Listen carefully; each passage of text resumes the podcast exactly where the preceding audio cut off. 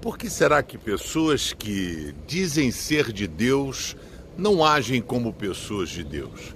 Repare só como nós somos dominados por sentimentos humanos: inveja, deslealdade, ingratidão, desamor, ausência de perdão.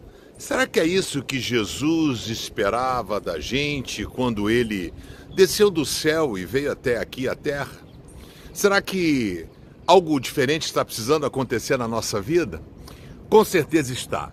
As pessoas gostam de Jesus, admiram Jesus, mas não permitem que ele governe a sua vida.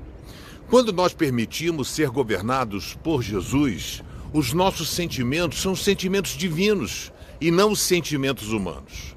Jesus, no Sermão do Monte, fez questão de dizer àquele grupo de camponeses, em Mateus capítulo 5, dizendo: Não sejam iguais a eles. Nós precisamos ser diferentes. Paulo, então, dá uma ampliada nisso e diz: Não tomem a forma do mundo. Por favor, vocês não são qualquer um. Jesus morreu por vocês e ele tem um plano brilhante. Ah, ser sal da terra, luz do mundo.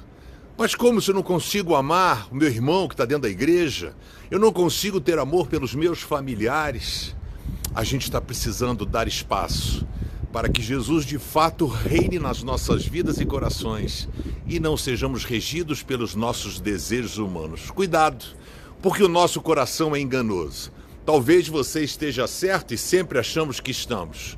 Mas eu quero desafiar você, como Jesus disse a Nicodemos, necessário é nascer de novo.